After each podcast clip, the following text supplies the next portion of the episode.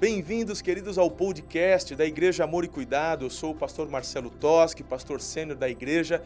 Com alegria, vamos compartilhar com você essa mensagem de fé e a nossa oração e desejo é que você seja muito edificado. Um beijo no seu coração, Deus te abençoe e uma boa meditação.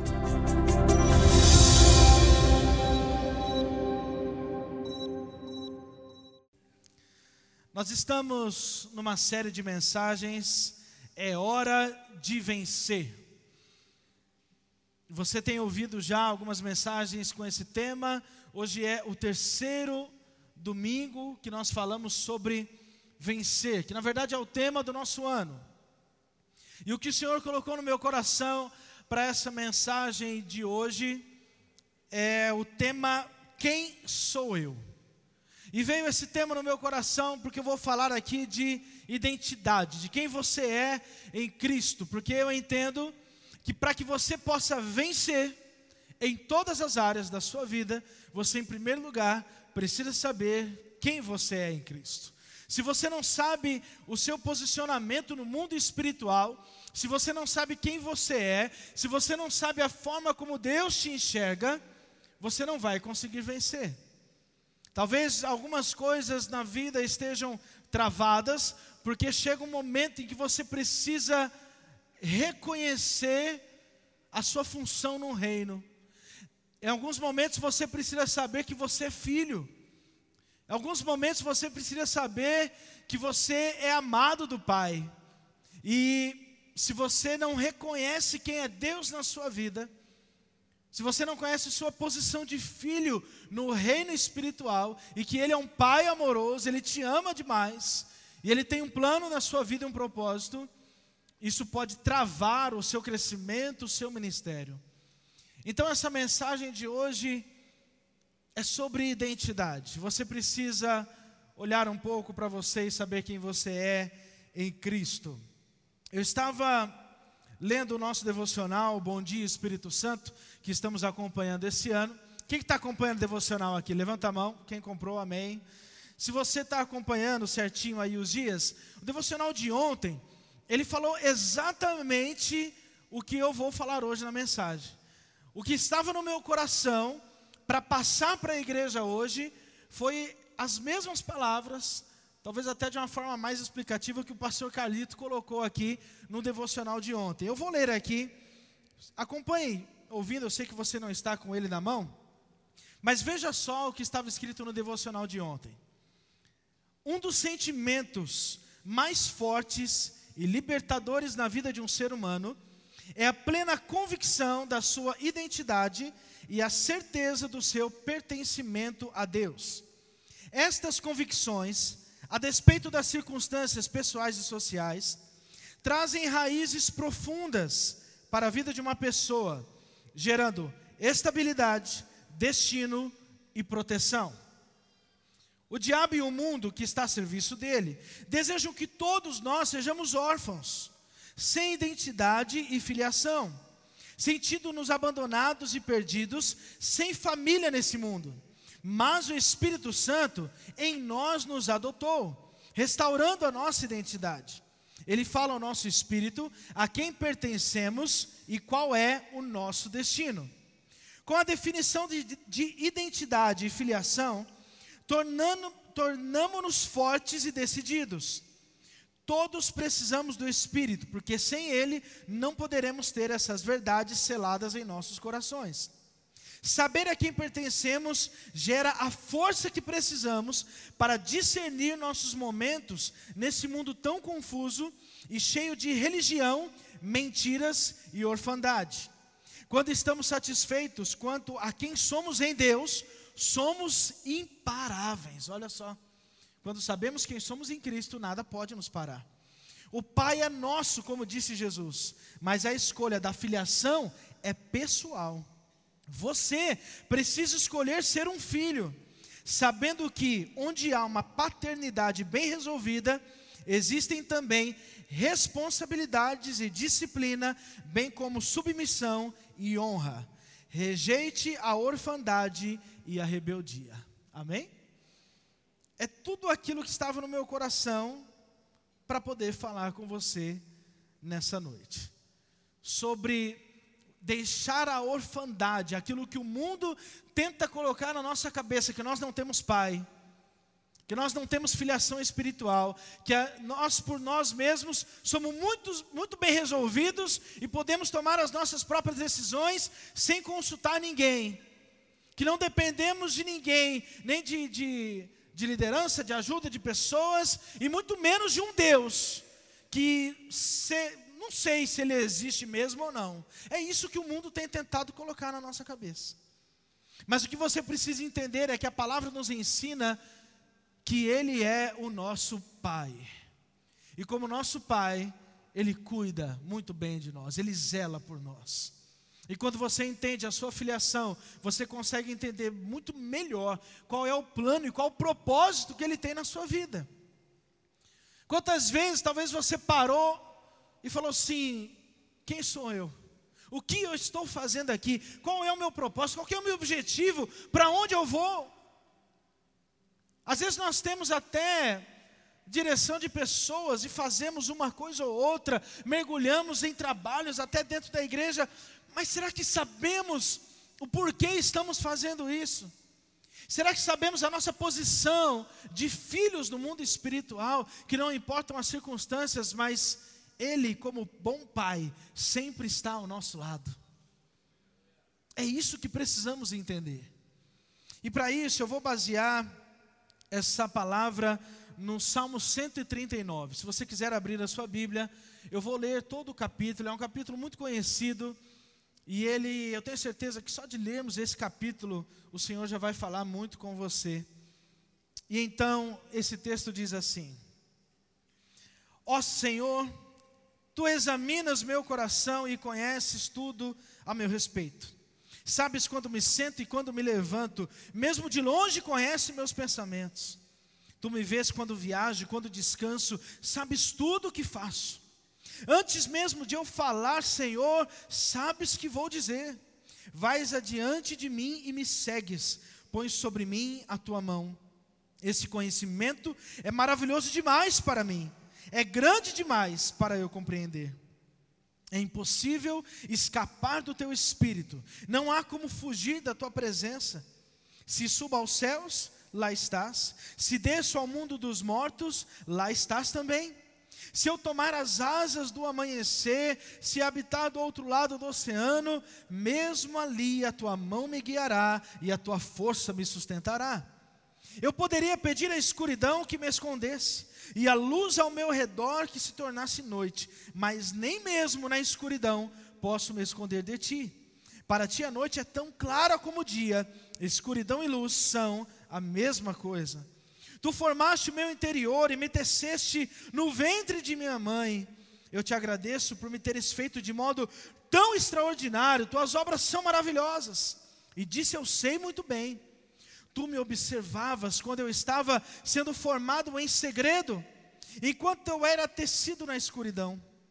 Tu me viste quando eu ainda estava no ventre.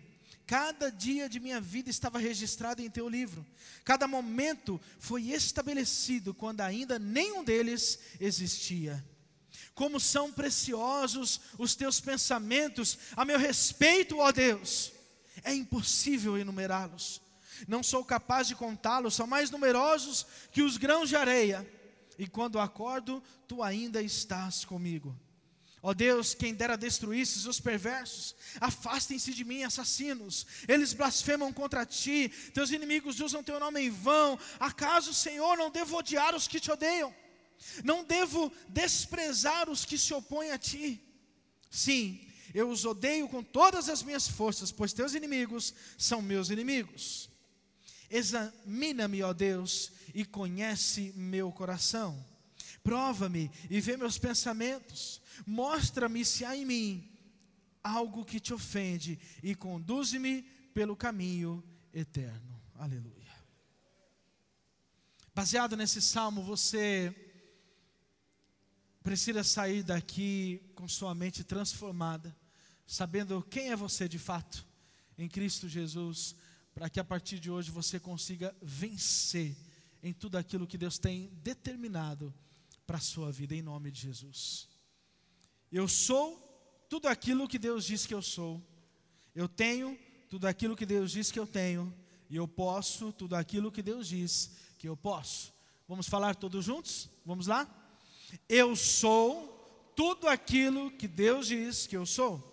Eu tenho tudo aquilo que Deus diz que eu tenho. E eu posso tudo aquilo que Deus diz que eu posso. Se é o Senhor que está dizendo, meu irmão, creia. Se é Deus quem está falando, se está na palavra de Deus, receba. É a palavra do Senhor sobre a sua vida. Para que possamos entender a nossa função inicial, ou para o que fomos criados, nós vamos olhar para Gênesis, vamos, vamos olhar para a criação. E eu quero ler Gênesis capítulo 1, na verdade não vou ler o texto, mas a partir do 26, ele começa dizendo assim: Então Deus disse: Façamos o ser humano a nossa imagem, e ele será semelhante a nós. Dá uma parada aqui, aqui já é importante, porque nós vamos usar isso aqui durante a mensagem. Nós fomos feitos à imagem e semelhança dele. Só esse texto já diz muito a nosso respeito, já diz quem você é. Você é criatura, a imagem e semelhança do Deus Todo-Poderoso. Só aqui a gente já consegue compreender muita coisa e parar de, com aquele sentimento de que não somos nada, de que somos muito pequenos, de que o Senhor não olha para nós, de que não somos importantes. Será? Se Ele nos criou a imagem e semelhança dEle como somos importante para o Senhor, como somos especiais para o Senhor. Esse texto já nos fala disso. E depois, o texto continua dizendo a função do homem quando ele foi criado. E ele fala: então o homem dominará sobre, e aí tem uma lista. Aí ele fala: sejam férteis. Ele fala também: multipliquem-se. Ele fala: encham e governem a terra. Você foi criado, igreja, para isso. Aqui você já consegue enxergar propósitos para o qual você foi criado. Se de repente você já está perguntando o que, que eu estou fazendo aqui na terra, aqui já está boa parte da resposta. Eu vejo nesse texto que fomos criados para dominar, fomos criados para multiplicar, nós fomos criados para governar. Nós fomos criados, sabe para quê também? Para trabalhar. Hã? Posso ouvir um aleluia aí? palavra de Deus no capítulo 2 de Gênesis, versículo 5, fala que os arbustos não cresceram porque não tinha ainda o homem para que pudesse cultivá-lo. Aí eu te pergunto: Deus não tinha poder para poder já fazer tudo do jeito certo e no tamanho certo? Se ele já estava criando todas as coisas, mas o texto fala que ele, o arbusto não crescia enquanto não tinha um homem para que pudesse cultivá-lo. Ou seja, mesmo Deus tendo o poder de fazer, ele deixa aquilo que é a função do homem para o homem. Porque o homem tinha que exercer a função do quê? Do trabalho. Trabalho não é maldição, trabalho é para o qual você foi criado, amém? E fomos criados também para formar uma família. Também no capítulo 2 de Gênesis, o Senhor fala assim: E deixará o homem pai e mãe se unirá à sua mulher. Então você foi criado para dominar, multiplicar, governar, trabalhar e formar uma família. Só nessa introdução você já consegue parar de olhar e falar assim: acho que eu não sirvo para nada. Tá aqui, ó já uma lista de muita coisa que é função sua realizar, que é propósito desde a criação do Senhor, usar a minha e a sua vida, amém? Eu quero entrar então, propriamente no Salmo 139, eu vou trazer aqui alguns pontos, para que você enxergue, saiba quem você é em Cristo Jesus. Em primeiro lugar, para saber quem você é em Cristo, você precisa conhecer quem Ele é, ou reconhecer quem Ele é. Para saber quem é você, você precisa conhecer Ele. Como você vai saber de você se você não conhece o Criador? Se você não conhece aquele que te formou, se você não tem intimidade com aquele que é o seu pai, com aquele que te fez. Então, em primeiro lugar, você precisa conhecer o Senhor. E o começo dos Salmos é isso que Davi faz. Os primeiros seis versículos, ele traz um reconhecimento de quem é Deus. Eu vou passar rápido, ele fala que o Senhor examina o coração dele, que conhece tudo a respeito dele, sabe quando senta, quando levanta, conhece os pensamentos de longe. Fala, sabe quando viaja, quando descansa, tudo que ele faz. O salmista diz assim: Antes que a palavra me chegue à boca, o Senhor já sabe aquilo que eu vou dizer. E no final do texto ele fala assim: Deus, esse, essa grandiosidade, esse conhecimento é demais para mim. É muito grande, Senhor. Eu não consigo compreender totalmente quem é o Senhor, porque é grande demais. Eu conseguir entender tudo isso é muito para mim. É esse tipo de reconhecimento que eu e você precisamos ter de Deus. Estamos perdendo o temor do Deus Criador. O mundo, ele tenta nos enganar, trazendo essa orfandade, fazendo a gente duvidar que Deus é Pai, fazendo a gente duvidar que, será que Ele é tão grande assim? Será que Ele sabe realmente todas as coisas? Porque eu estou passando por um problema tão grande e eu não vejo nada, eu não vejo Ele falar nada, Ele não me livrou desse problema, e aí você começa a duvidar de quem é Deus. Aí você começa a falar: será que Ele é tão grande assim mesmo? Será que Ele está me enxergando mesmo em todos os momentos? Será que Ele é tão poderoso assim que Ele não livrou aquele meu parente que eu amava tanto, mas faleceu de um câncer? Será que se Ele fosse Deus, Ele não teria ouvido minhas orações? E é isso que o mundo tem trazido dúvidas na mente das pessoas. E aí a gente para de reconhecer a grandiosidade desse Deus, o quão poderoso Ele é, o quão grande Ele é. Meu irmão, para um pouquinho, olha para trás, veja tudo aquilo que Ele já fez por você. Olha um pouquinho para trás e veja o tamanho do zelo, do amor, do cuidado, de tudo aquilo que Ele já fez na sua vida para você poder reconhecer quem Ele é. Quantas vezes nós enxergamos o milagre na nossa frente? Às vezes não acontece conosco, mas acontece com quem está do nosso lado. Mas passa alguns dias, a gente esquece. Passa alguns dias, a gente não enxerga mais, a gente não lembra mais daquele sinal, daquela maravilha, daquele grande poder que a gente viu se realizar na pessoa que estava ali do nosso lado. Pastor Marcelo está em viagem, ele está escrevendo alguns textos para a gente. Um texto que ele mandou agora há pouco. Estávamos lendo, ele, ele trouxe uma meditação para nós, estava falando de Judas. Que o que ele sentiu, quando ele vê que realmente entregou o mestre nas mãos daquelas pessoas para matarem Jesus, o que ele tem não é arrependimento, é remorso. E esse e ele está falando assim: como que pode alguém que estava do lado de Jesus por três anos, enxergando todos os sinais, todas as maravilhas, caminhando ali, ele era um discípulo de Jesus, mas ainda assim ele não teve a capacidade de sentir arrependimento, mas sente só um remorso. Ao contrário de outros que tiveram um encontro, às vezes, tão. um tempo tão menor com Jesus, perto dos três anos que ele conviveu com Jesus, mas às vezes num tempo tão menor, a pessoa já foi capaz de reconhecer, entregar a vida para Jesus e mudar a vida dela. Porque o arrependimento dela foi de coração, foi de fato. Às vezes nós estamos do lado do milagre, do lado daquilo que o Senhor está fazendo, mas daqui uns dias não estamos reconhecendo quem é Deus na nossa vida.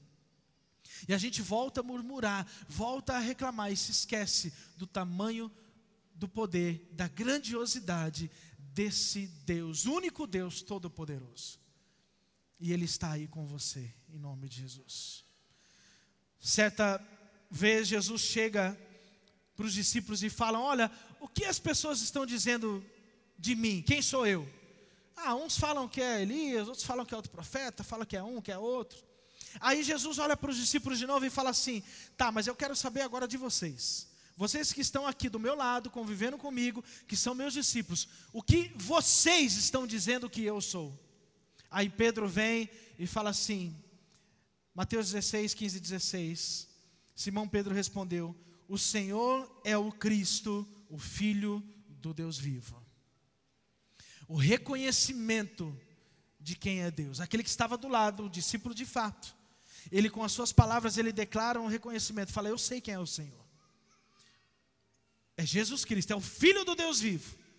E aí, mediante essa palavra e esse reconhecimento de Pedro, Jesus olha para ele e fala assim: primeiro ele fala, não foi carne nem sangue que te revelou. E você é Pedro, eu vou edificar a igreja sobre o seu nome, e as portas do inferno não vão prevalecer contra ela. E ele fala: Estou dando a chave, a autoridade. O que vocês ligarem na terra será ligado no céu, o que desligar na terra será desligado no céu. Quando você reconhece quem é Cristo na sua vida, a autoridade de Jesus, ele olha para você e fala: Não foi carne nem sangue que te revelou. E eu estou te dando agora autoridade como igreja para exercer o meu poder. Mas para isso você precisa, em primeiro lugar, reconhecer quem Ele é. Você precisa falar, não da boca para fora, mas do seu coração. Eu sei quem é o Senhor. É Jesus Cristo, é o Filho do Deus vivo, o Deus Todo-Poderoso. Nós precisamos ter esse reconhecimento nas nossas vidas. O que nós vemos hoje são pessoas, cada um enxergando Deus de um jeito diferente. Uns enxergando um bom velhinho que talvez já não saiba mais o que fazer e está lá esperando não sei o que. Outros enxergam Deus como algo muito, muito mal, muito bruto, esperando você errar para vir com, com um raio na sua cabeça e te punir. Outros enxergam talvez como uma força cósmica, não como uma pessoa. Cada um enxerga de um jeito. E eu te pergunto, igreja, para você, quem é Jesus Cristo? Quem você, que se diz discípulo de Jesus, quem você diz que ele é de fato? Como você o reconhece? Davi reconhecia que ele era o Deus Todo-Poderoso. Êxodo 3,14: Disse Deus a Moisés: Eu sou o que sou. É isto que você dirá aos israelitas: O eu sou me enviou a vocês. Eu coloquei esse texto porque esse texto fala muito comigo. Eu acho tão muito forte como Deus se denomina aqui. Ele fala o eu sou.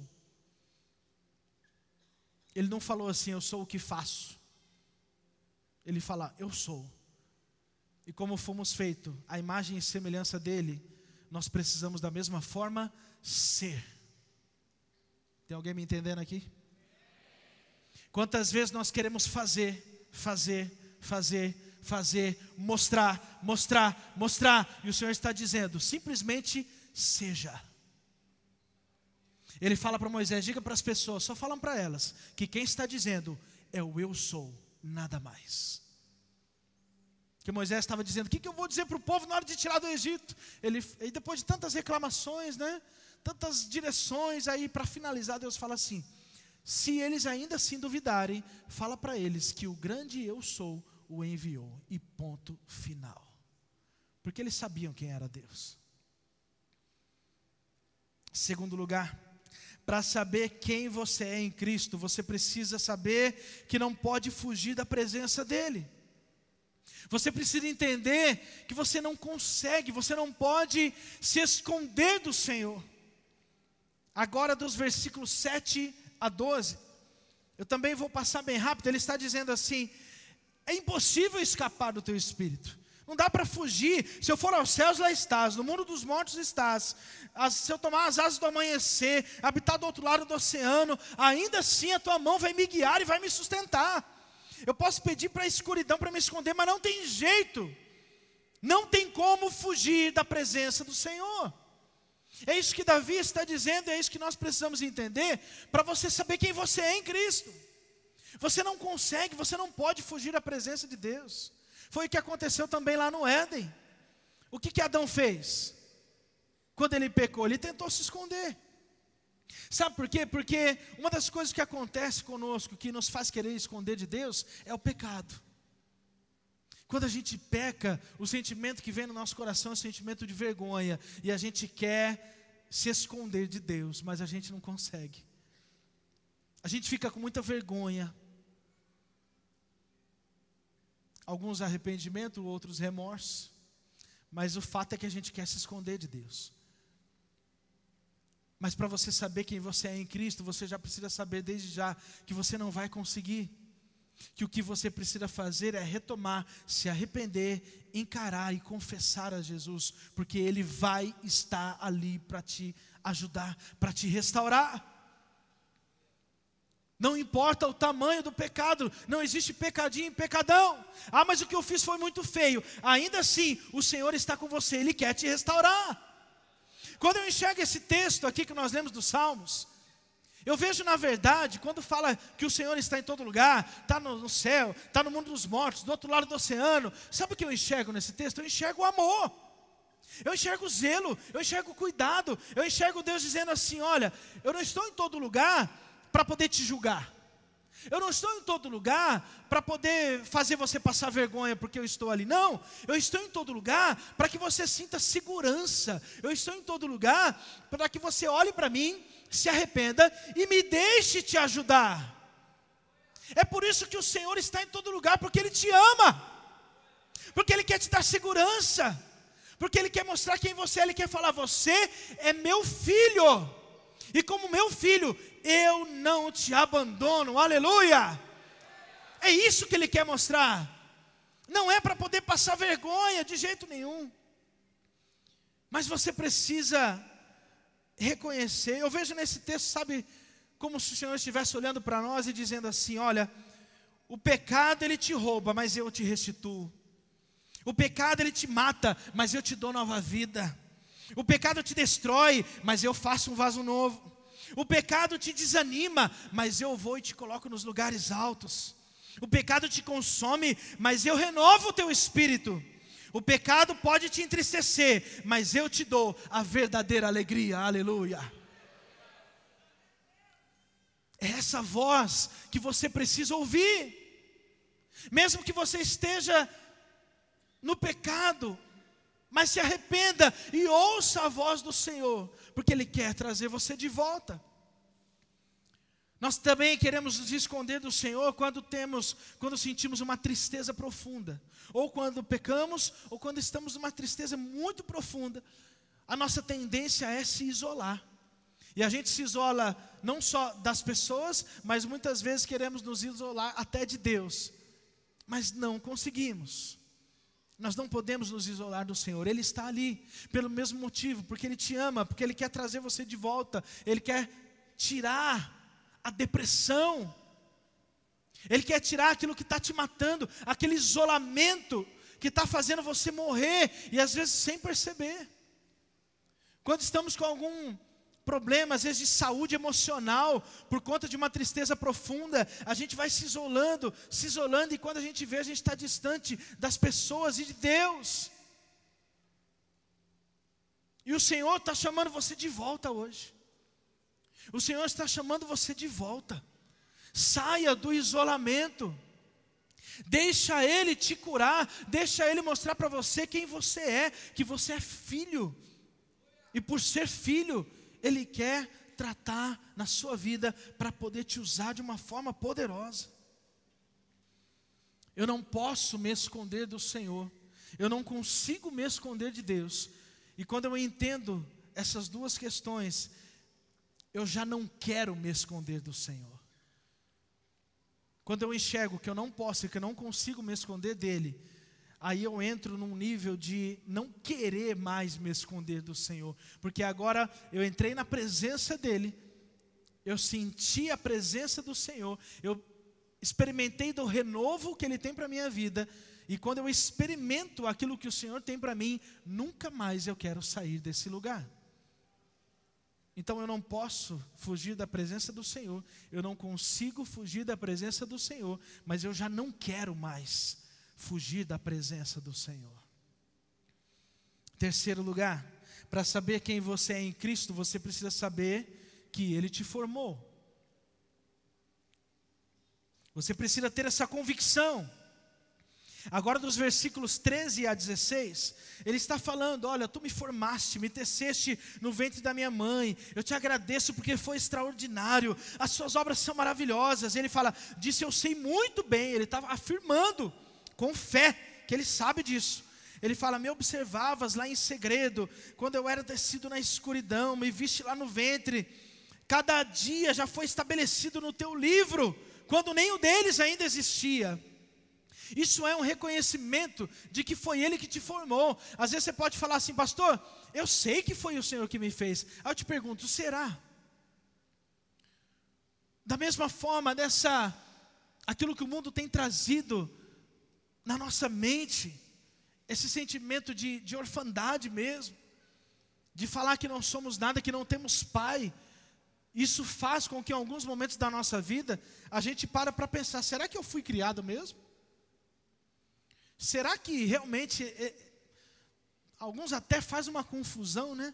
Às vezes falam, até creio em Deus, mas com algumas limitações. Eu creio em Deus, mas será que criar todo mundo? Poxa, só hoje no mundo são mais de 7 bilhões, fora os que já foram, né? Será? Aí começa a duvidar de Deus. Aqui ele fala, disse eu sei muito bem. E na versão NVI, ele fala, digo isso com convicção. Ou seja, ele está falando de fé. Ele está falando da fé que ele tem, da certeza e a convicção de que foi Deus sim quem o criou.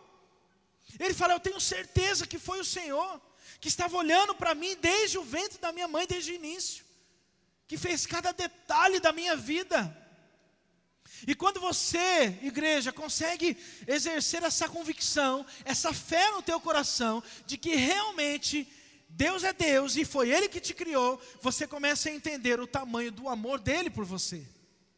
Porque quando você lê um texto como esse, e vê detalhes, Davi falando de detalhes, da forma como ele está, como Deus o fez, não tem como você não enxergar o tamanho do amor de Deus pela sua vida. Você é muito especial.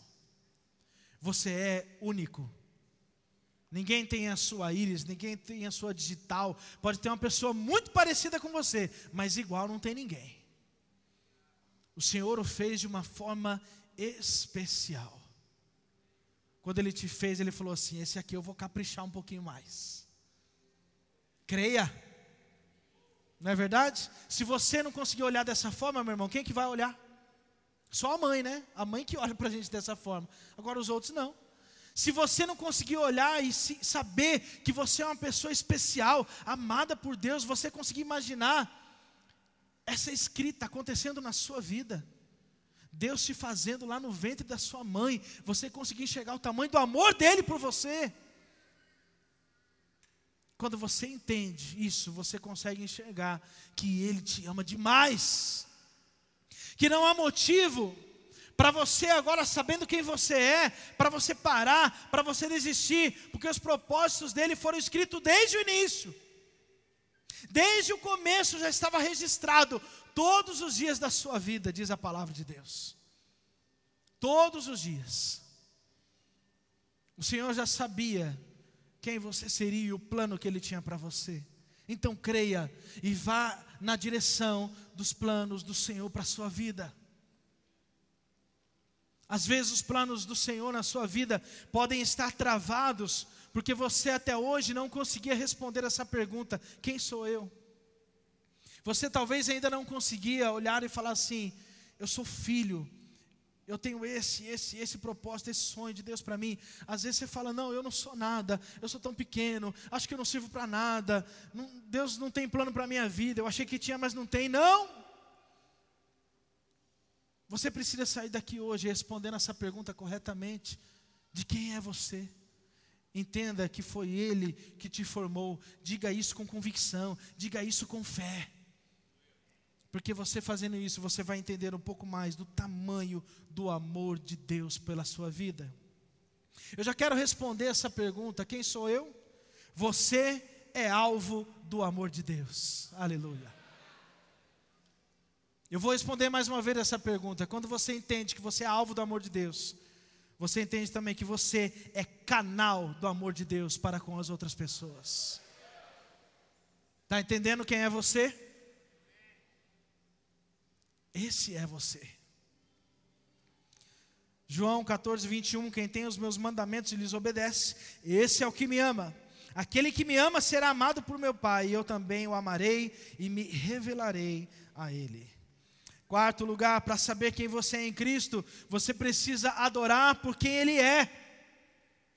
Agora, nos versículos 17 e 18, Davi começa a adorar o Senhor. Você vê que é um, é um, caminhar. Primeiro ele fala do reconhecimento de quem é Deus. Ele fala então que ele não pode sair da presença dele. E agora ele fala do reconhecimento de que ele é o Criador, ele que formou. E agora ele então ele entra numa, numa atmosfera de adoração. E ele começa a adorar como são preciosos os teus pensamentos. Eu não consigo numerar, são incapazes de contar, é como os grãos de areia. Tu estás comigo, isso é adoração, igreja. Você precisa adorar o Senhor por quem Ele é. Então, primeiro você reconhece quem é Deus, depois você adora. Porque se você não conhece quem é Deus, você não sabe quem você está adorando. Se você não tem, não entra numa, numa, atmosfera de intimidade, de relacionamento com Deus, que é a base, o início que nós falamos, você vai adorar quem? Como é que você pode adorar alguém que você não conhece? Como que você pode louvar, entregar uma vida de adoração, dia após dia, para alguém que você não sabe quem que é? Então, primeiro você reconhece quem é Deus na sua vida, conhece quem Ele é, o que Ele faz, que não pode fugir da tua presença, e depois você começa a adorar, reconhecendo quem Ele é, porque você adora elogiando o Senhor, não simplesmente pedindo coisas para Ele, porque você sabe que ele faz, mas ele não está para fazer, ele está para ser quem ele é. Ele é o grande eu sou. Por isso você o adora. Por isso você adora o Senhor. Quando você tem intimidade com Deus, a sua adoração ela é cheia de fé, confiança e convicção do agir de Deus. Quando você está naquele ambiente e conhece o Senhor de fato, você tem a certeza que Ele vai realizar, que Ele vai fazer e que Ele vai cuidar de você. Salmo 115 diz assim, a partir do versículo 1: Não a nós, Senhor, não a nós, mas ao teu nome seja toda glória, por teu amor e por tua fidelidade, porque as nações dizem: Onde está o Deus deles? Nosso Deus está nos céus e faz tudo como deseja. Seus ídolos não passam de objetos de prata e ouro, formados por mãos humanas. Tem boca, mas não falam, olhos, mas não veem. Tem ouvidos, mas não ouvem, nariz, mas não respiram. Tem mãos, mas não apalpam, pés, mas não andam. Garganta, mas não emitem som. Aqueles que fazem ídolos e neles confiam são exatamente iguais a eles. Forte esse texto, não é? Ele está falando: se você confia nesse tipo de ídolo, se você adora esse tipo de ídolo, que tem mão, mas não toca, que tem nariz, mas não, não sente nada, ou seja, não é nada. Ele, o texto fala: se tornem iguais. Por isso, meu irmão, mais uma vez, se você foi feito a imagem e semelhança de Deus, você tem que adorar a quem? Se você adora a Deus, você se torna igual a Ele. Aleluia. O que o texto está dizendo é isso. Aquilo que você adora, então que você se torne igual. Se você adora algo que não faz nada, então seja igual. Eu de você adoraria Deus, para que você se tornasse como Ele, porque você já é, já foi criado dessa forma, a imagem e semelhança dele. Então, não mude aquilo que já foi pré-determinado pelo Senhor na sua vida. Quando você sabe quem você é, você adora somente ao Senhor. E quando você adora por quem Ele é, não importam as circunstâncias, não importam os problemas, não importam as, as situações difíceis. Não é aquela adoração que quando vem o problema você para de vir na igreja.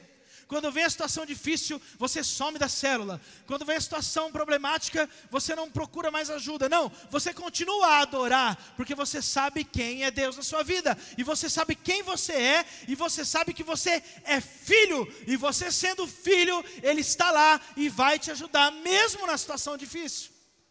E aí você exerce como Abacuque 3, 17 e 18: Ainda que a figueira não floresça, não haja frutos nas videiras, não haja colheita de azeitonas, não dê nada, e os campos fiquem vazios e improdutivos, ainda que os rebanhos morram nos campos e os currais fiquem vazios, mesmo assim eu me alegrarei no Senhor, exultarei no Deus de minha salvação. Se você sabe que você é filho, você adora, aleluia, glória a Deus. Se você sabe quem você é, se você consegue responder essa pergunta, é hora de vencer, porque os problemas não vão te parar mais. E você pode declarar também, como Jó, capítulo 1, 21 diz: Saí nu do ventre de minha mãe, estarei nu quando partir. O Senhor me deu o que eu tinha, o Senhor o tomou. Louvado seja o nome do Senhor. Não importam as circunstâncias. Você é filho e o filho sempre vence, aleluia. É hora de vencer. É hora de saber quem você é no reino espiritual, para que você vença. E em último lugar, quinto e último lugar, para saber quem você é em Cristo, você precisa firmar uma aliança com Ele. Agora, dos versículos 19 a 22. Ó Deus, quem dera destruísse os perversos, afasta de mim os assassinos, blasfemam. Os seus inimigos falam em vão, Senhor. Não devo odiar os que te odeiam, desprezar os que se opõem. Eu os odeio com minha força. Os seus inimigos são meus inimigos. Sabe o que eu quero dizer aqui nesse texto? Quando você sabe quem você é, quando você tem, quando você sabe quem você é em Cristo, você tem muito bem definido o lado em que você está lutando. Quando você sabe que você é filho, você batalha do lado certo. Você se posiciona. Quando você fala, eu sou filho, eu me posiciono ao lado de Cristo. O texto está dizendo, Senhor, se te odeiam, eu odeio também eles. Sabe aquela coisa do pai que você não pode mexer com o filho? Todo mundo é assim, né? Não pode mexer, pode falar mal de mim, mas do meu filho não. Se falar que o meu filho está feio hoje, já fecha a cara. Não é verdade? Feio é o seu, o meu é bonito. Não é assim? A gente defende a família. A gente defende o nosso filho, mais os filhos, mas também o filho defende o pai. Às vezes irmãos, mesmo quando brigam muito, mas se defendem também, né? Ah, na verdade, um ama o outro e, e não pode falar mal. Porque se falar mal da família, tem, tem rolo aí no meio. O que Davi está dizendo é isso. Deus, se falarem mal de você, vai se ver comigo. Sabe o que eu estou falando de firmar aliança e se posicionar? Tem muita gente que não se posicionou ainda ao lado de Cristo. Conhece Deus, vem na igreja, está firme, mas lá fora, a hora que as pessoas tiram um sarro na sua crença, que você vem na igreja, que você dá o dízimo, que você é fiel, que você é leal, fala mal do seu Deus, você se cala. Isso é se posicionar, isso é firmar uma aliança. Não pode falar mal do meu pai. Se falar mal dele, eu vou me posicionar. Isso é firmar uma aliança. É isso que Davi está dizendo, é isso que ele está fazendo. Não fala mal do meu pai. Nós precisamos, como igreja, nos posicionar, ter coragem de falar a verdade. Tem muitas pessoas que elas podem até tirar o sarro, mas quando você se posicionar e falar, não é bem assim, elas vão parar, te ouvir, prestar atenção, e esse mesmo que tirou o sarro, já já vai estar aqui, ó, prostrado no altar. Aleluia! Por conta do seu testemunho. Glória a Deus. Mas para isso você precisa se posicionar. Para isso você precisa definir o lado em que você vai lutar. Se é o lado de Deus ou se é o outro lado. Porque se você se cala, você já não está do lado de Deus. Você precisa se posicionar. O livro de Tiago fala de pessoas sem fé, que tem a mente instável, a mente dividida, que é levada por todo tipo de doutrinas. Ele fala: essas pessoas são instáveis, tudo que ela ouve, ela crê. Hoje ela ouve um negócio aqui, ela crê, ela ouve outro diferente ali, ah, agora eu creio nisso, ouve outro diferente ali, ah, não, agora eu creio nisso, e cada hora ela crê em algo diferente. Essas pessoas são levadas por qualquer vento de doutrina. Ouça somente aquilo que o Senhor está te dizendo e se posicione. Efésios 4,14 também diz: Então não seremos mais imaturos como crianças, nem levados de um lado para outro, empurrados por qualquer vento de novos ensinamentos, também não seremos influenciados quando nos tentarem enganar com mentiras astutas. Para concluir, os dois últimos versículos, pode ficar em pé, quero ler já com você em pé. Os dois últimos versículos do Salmo 139 diz assim: Examina-me, ó Deus, ou seja, sonda-me, né? As versões que a gente conhece mais é sonda-me, ó Deus. Conhece o meu coração. Prova-me e vê os meus pensamentos. Mostra-me se há em mim há algo que te ofende e me conduz pelo caminho eterno. O que eu vejo aqui agora é uma rendição. É Davi dizendo: Senhor, eu reconheci quem tu és, aprendi que não posso fugir da tua presença e já nem quero sair da tua presença. Eu aprendi como adorar, entendi que foi o Senhor que me formou, me posicionei, fiz uma aliança contigo, e agora então eu me rendo. Agora então, eis-me aqui, fala comigo, trata comigo, renova o meu coração. Sonda-me, Senhor. Olha lá dentro, olha, olha no fundo, Deus. E se tem alguma coisa que está errado, mostra para mim. É isso que o Senhor quer falar com você nessa noite. Se você entendeu cada ponto dessa mensagem, para que você compreenda quem você é em Cristo, esse é o momento de fazer como Davi e se render. O altar está aqui, nós vamos orar por você. Para que você olhe para o Senhor e fale: Senhor, me sonda. Olha para dentro de mim. Fala para mim quem eu sou de verdade. Porque eu quero somente obedecer a tua voz, o teu chamado. Eu quero obedecer cada passo daquilo que o Senhor tem para tratar na minha vida. Em nome de Jesus. Espero que você tenha sido muito edificado com essa palavra. Não se esqueça de inscrever-se aqui no podcast e também no canal do YouTube e nos seguir em todas as redes sociais para manter-se informado de tudo que acontece aqui nas igrejas Amor e Cuidado. Um grande abraço, até a próxima, um beijo no seu coração.